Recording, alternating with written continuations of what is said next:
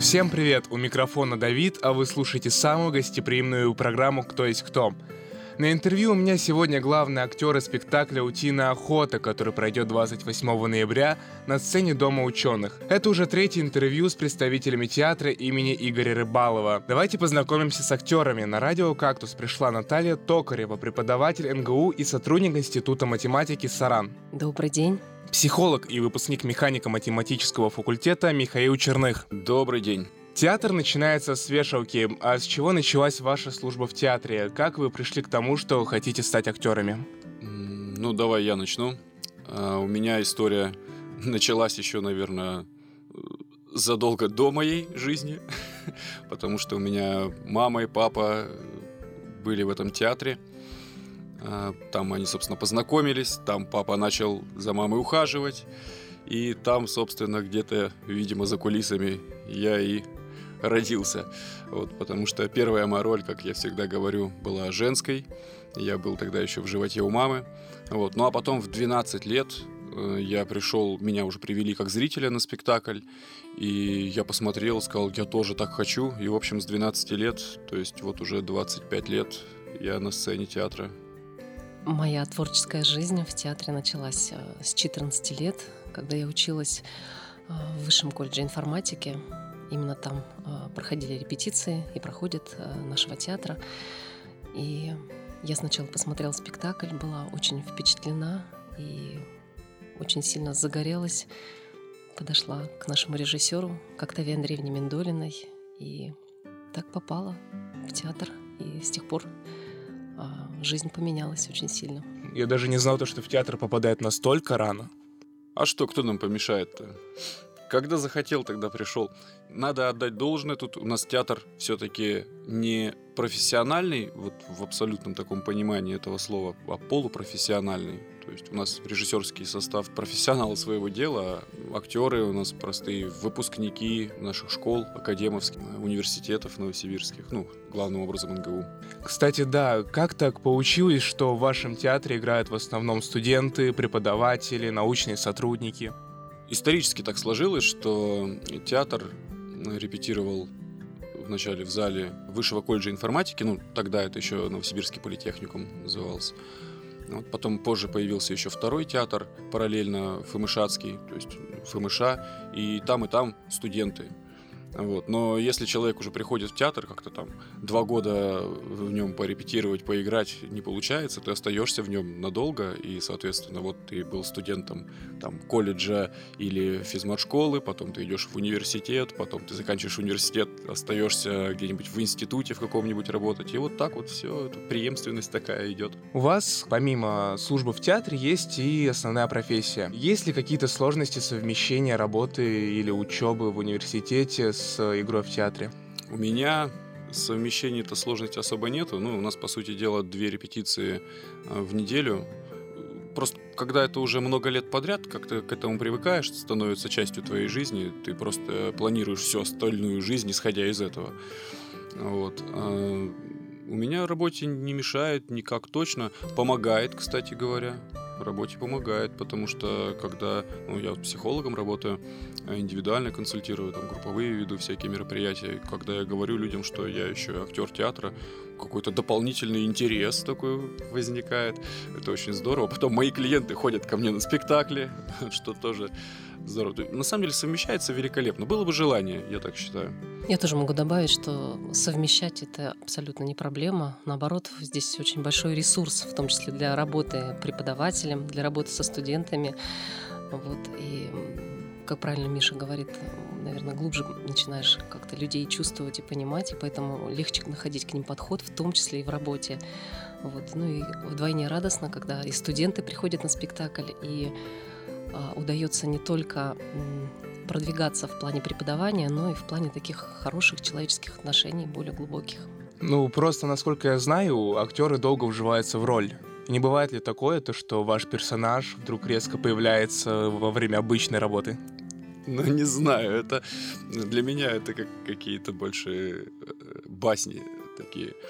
В моем вот я могу, конечно, про себя сказать только, да, в моем представлении, в моем ощущении есть э, тот образ, который я на сцене играю.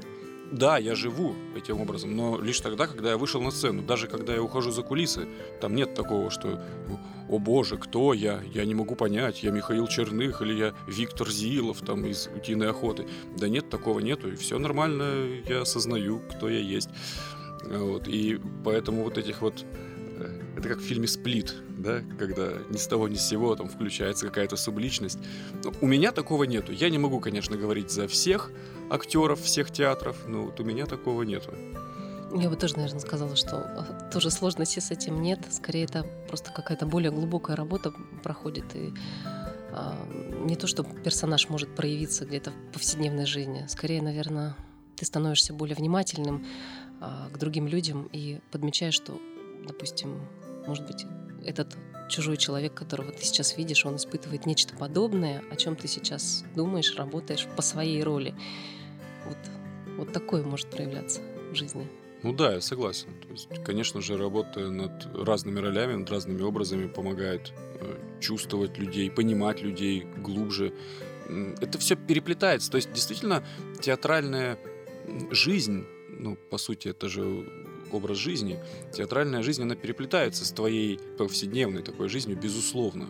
Безусловно. Я бы сказал, что это, наверное, еще какой-то опыт для меня лично. Вот мои образы, все равно же ты через них э, что-то понимаешь, да и себя понимаешь. Вот, э, к слову сказать, 28 ноября э, у нас будет спектакль «Утиная охота». У меня там одна из главных ролей – и меня спрашивают, когда про эту роль, я говорю, что вот это, я вот сейчас просто осознаю, вот это моя жизнь, такая альтернативная моя жизнь, если бы я не нашел себя, например.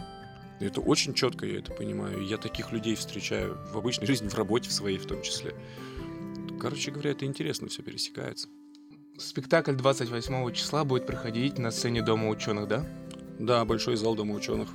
На каких сценах Новосибирска или других городов также выступает ваш театр?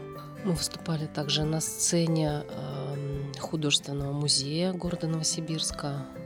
В малом зале Дома ученых у нас проходят спектакли такого другого формата. Традиционная наша сцена Высшего колледжа информатики. Раньше немножко были еще гастроли по области. Не знаю, помню, что мы в Дорогино приезжали.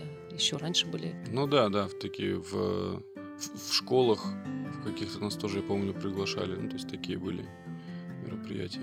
На сцене физмат-школы. Да, конечно, сцена физмат-школы, сцена школы на Абгэсе. Да, да. Также да. мы тоже играли там. Вы меня так заинтересовали. А как стать актером в театре имени Игоря Рыбалова? Главное — это хотеть и гореть театром. Понятно, что, конечно, там сейчас там сложно сказать, если человек ни разу не выходил на сцену, да, там сложно сказать, ну, горит, не горит. А, приходите, поэтому всегда я говорю, приходите на наши репетиции. У нас по понедельникам репетиции в колледже информатики проходят, по пятницам в малом зале Дома ученых. Можно просто приходить, тут нет никаких проблем. Напишите кому-нибудь из нас там в конце концов. Э, просто спросите, где, когда, какие-то подробности. Приходите, посидите, посмотрите. Посмотрите, как это реально происходит. Потому что одно дело, когда ты видишь спектакль уже на сцене, когда уже это непосредственно выступление, а другое дело, э, как эта работа происходит, как режиссер работает с актерами. Просто надо проникнуться вот этой атмосферой. А там уже посмотреть, если это заходит, как говорится, да, то, то тогда ну, ты ходишь, ходишь, и, и ты уже сам не, не заметил, как ты уже стоишь на сцене и уже читаешь какую-нибудь роль. Это так происходит. Иногда к нам попадают после наших спектаклей люди, которые даже не думали, что они когда-то будут играть в театре или что они хотят этого. А, получается это так, что какой-то наш спектакль, какие-то роли, они особо задевают человека, допустим, который находится в какой-то в настоящий момент в какой-то жизненной ситуации, где ему это очень близко, он чувствует нечто подобное, его это задевает и резонирует так сильно, что он хочет прийти, хочет в это погрузиться, хочет эм, познакомиться и быть в одной команде с теми людьми, которые ну, вот, помогли ему это как-то допрожить, что ли, понимаете? Потому что эм, люди во многом, может быть, сейчас особенно как-то разобщены и э, всем не хватает какого-то теплого душевного общения, и тем более внимания к тому, что происходит у них на сердце, у них в душе. Поэтому если где-то это тепло чувствуется, то человек к этому сразу стремится. И он даже не зная, что он э, был бы склонен к театру, он становится там, потому что театр, в общем-то, это же не изображение жизни, это именно проживание, это жизнь человеческого духа. Поэтому вот к этому люди стремятся. Ну, раз мы вот так вот перешли к теме спектакля, давайте поговорим о вашем «Утиная охота». А, расскажите о спектакле, кого вы играете в этой пьесе. Ну, у меня Виктора Зилова, это э, главный герой, собственно, вокруг которого все и строится. Ну, я не буду спойлерить, не буду рассказывать, там, что будет, а, но, но в принципе, вот все, все вокруг его личности, вокруг его жизни, которую он сам себе построил, а даже, наверное, лучше подходит слово испортил, сломал. Человек, который,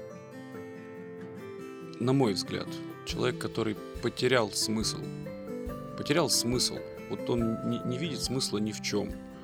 А, все, что его окружает, там, работа, друзья, семья, это все не принципиально, не важно на самом деле очень злободневно, потому что сегодня много людей, которые не понимают, зачем, зачем они живут, как-то вот автоматически там, ну, типа дом, работа, дом, работа. А зачем это все? И какое-то внутри пустота какая-то. И вот э, Виктор Зилов, я думаю, один из таких людей. И вот, собственно, его история, его попытки вернуть смысл жизни. Получится у него, как получится, если получится, это все уже Приходите, смотрите. На самом деле, э, герои нашего спектакля, я думаю, все, они вызывают сочувствие у зрителей, у людей, даже в самых своих, можно сказать, э, не самых радостных, не самых приятных проявлениях э, им сочувствуешь. Моя героиня — это Галя, это как раз жена Виктора Зилова — которая тоже проходит, я бы сказала, через ряд испытаний жизненных. А, она искренне любит своего мужа а, Виктора. И любя его, она пытается ему помочь, видя сложности эти. Но а, вот важное такое для меня осознание было то, что пытаясь помочь, она рано или поздно, сталкиваясь с тем, что не получается, даже если она вкладывает в это всю душу, а, не получается а, сделать что-то за другого человека. Нее сложный происходит выбор, что на самом деле, любя, ей нужно оставить этого человека, потому что есть еще такая тоже сверх-сверх задача ее, как и каждого человека, своя ответственность за свою жизнь. То есть так или иначе перед кем-то этот ответ надо держать. И Виктору Зилову свой ответ, и ей, Гале, держать тоже свой ответ. И нельзя сказать, что из-за кого-то, из-за чего-то ты не смог что-то сделать. Ты в ответе все равно за эту жизнь, так же, как и Виктору. Поэтому такая вот сложная ситуация тоже. Это вообще очень действительно часто встречающаяся ситуация в моей практике психологической. А, жена хочет помочь, ну, я так это вижу, по крайней мере, в спектакле, да, она искренне хочет, и, и до этого несколько лет, я думаю, хотела помочь своему мужу, действительно как-то его вытащить, там, прощая ему какие-то, ну, не, не самые красивые поступки, но она верила в это. Но вот тут ты правильно сказала, мы, мы сталкиваемся с этим моментом, что все равно за человека мы ничего не можем сделать, это его ответственность. И, и вот тут а, вот этот вот, вот извечная вот эта проблема – человек-то сам готов, хочет ли он брать эту ответственность, хочет ли он что-то делать, действительно менять. Либо он выбирает путь какой-то, ну не знаю, как сказать, разменивается, разменивается на мелочи. И вот это вот создание такой иллюзии, знаете, иллюзии, что вот вроде жизнь идет, бьет ключом, там все время что-то происходит, а по факту-то ничего. Ничего. Вот мне как психологу на самом деле очень интересно вообще вот это самопроизведение, сама пьеса. Очень достоверно. А какие эмоции вы хотите вызвать этим спектаклем? Желание любого актера, чтобы был душевный отклик у зрителя, чтобы он разволновался, помочь зрителю, который будет находиться в зале. А, может быть, какие-то отголоски ситуации того, что будет происходить на сцене, героев, их переживаний, они будут близки зрителю в чем-то. И если ему нужно было что-то допрочувствовать, допонять, то знаете, как какой-то кирпичик еще дополнительный ему может вот сложиться. Вот он раз в какой-то момент и что-то для себя осознает, ему станет, дай бог, легче от этого. Вот это самое максимальное, чего хочется. По поводу эмоций, я тут считаю, что пусть человек испытывает те эмоции, какие у него появятся. Главное, чтобы он их испытывал. Главное, чтобы он себе позволил их испытывать. А, я думаю, что если человек открыт, ну, зритель, если открыт, то у него какой-то резонанс обязательно будет. Просто, ну, такая ситуация, вот это вот очень жизненная все это вот. Если ты это видишь не в своей жизни, то в жизни там своих друзей, знакомых, это всем знакомо. А резонанс обязательно должен быть. И тут я вот с Наташей согласен, что вот какой-то вот этот вот кирпичик, вот этот кусочек пазла, вот чтобы человек получил, для этого тоже нужно быть открытым. Поэтому эмоции, я за все эмоции. Вот хочет, пусть плачет, хочет, смеется, там все, там есть места, где и поплакать, и посмеяться, все есть. Вот. Я считаю, что просто любая эмоция – это признак того, что человек открыт, человек позволяет себе чувствовать, человек позволяет какую-то получать что-то извне. Это всегда классно. А сильно ли режиссерское видение спектакля отличается от оригинального произведения?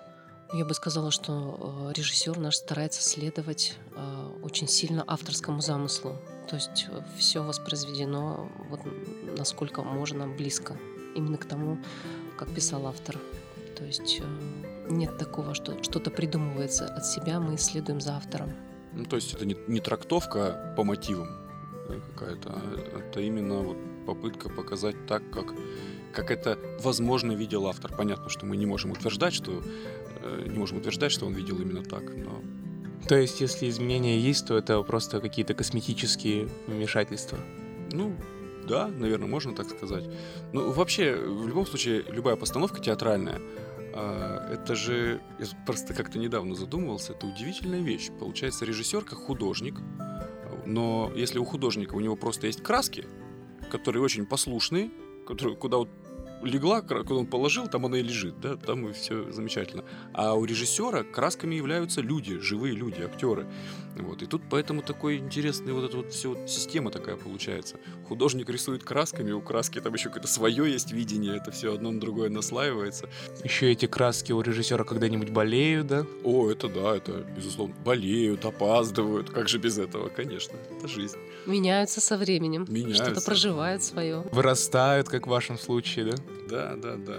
Динамический процесс, динамический. Под каждого не подстроишься, да? Мы, если подстраиваемся под кого-нибудь, так это под режиссера. Я думаю, это правильно. Да, конечно, театр это очень сложный коллектив. То есть здесь э, спектакль может состояться только когда все есть, все вместе, все в ресурсе, все в кондиции. Поэтому, э, чтобы это получилось, мы подстраиваем свою жизнь под театр, и это правильно. А вот вы как психолог, Михаил, часто помогаете коллегам по сцене? Хороший вопрос, кстати. А, в общем-то, не очень. Не очень. Ну, вообще есть такое дело, что со своими, со знакомыми работать не стоит. Там действительно какое-то другое воззрение. Понимаете, меня большинство наших актеров э, видели с 12 лет. То есть понятно, что я там для большинства какой-то тот же еще маленький мальчонка, там, да, ну, когда ты видишь, что кто-то взрослеет, там, ребенок такой на твоих глазах, так, это все равно, наверное, какое-то другое будет отношение. Вот, но бывает, тем не менее, бывает. Да, с радостью всегда помогаю. Нервные срывы на площадках – это частая вещь. Слушай, а я не знаю, как-то я бы ну, не я сказал. бы не сказала так, нет. Вы знаете, как-то, наверное, у нас в коллективе такая очень хорошая атмосфера, такая дружественная, дружеская атмосфера. И люди довольно открыты, когда они находятся на сцене. И все, все другие, кто в данный момент смотрит или участвует, они бережно очень относятся к этому состоянию, поэтому каких-то ранений не наносят, и если человеку тяжело, то помогают ему. И вот это ощущение поддержки, оно, я думаю, сберегает нас от нервных срывов. То есть мы друг другу готовы помочь. Даже просто знаешь это, и уже гораздо легче. Да, согласен. У нас, э, может быть, в сравнении с какими-то профессиональными коллективами, э, мы скорее друзья, друзья друг другу, друзья, товарищи, как-то мы единое дело делаем. То есть у нас нет такого, что какой-то, не знаю, вражда, да, друг с другом, я имею в виду среди актеров а, там вражда за, за роли, там подкинуть там что-нибудь, там битое стекло в обувь, там, да, как да что, балерин. что, конечно, вот, нет. Ничего такого нету. К счастью, мы все здесь только по зову сердца, нас ничто другое здесь не держит. Вот, а это самый сильный зов, поэтому все очень. А, да, наверное, поэтому я и не помогаю никому, потому что проблем-то нету, получается. Думаю, на этом можно завершать интервью, но перед этим я хочу провести блиц. Небольшой блиц. Кто из вас первый хочет начать? Так, а что за блиц? Я задаю вам вопрос, там два варианта ответа, и вы на него отвечаете первое, что придет в голову. Да, я могу неправильно ответить, да? Нет, нет, тут нету неправильного, правильного. Это на ваше мнение. Ну что ж, попробуем. Готовы? Давайте. Наука или искусство? Искусство. Короткие реплики или длинные монологи? Длинные монологи. Отправиться на гастроли или отыграть целый сезон на одной сцене? На одной сцене. Отлично. Теперь для вас. Так, так. Комедия или трагедия? Трагедия. Гонорар или известность? М известность.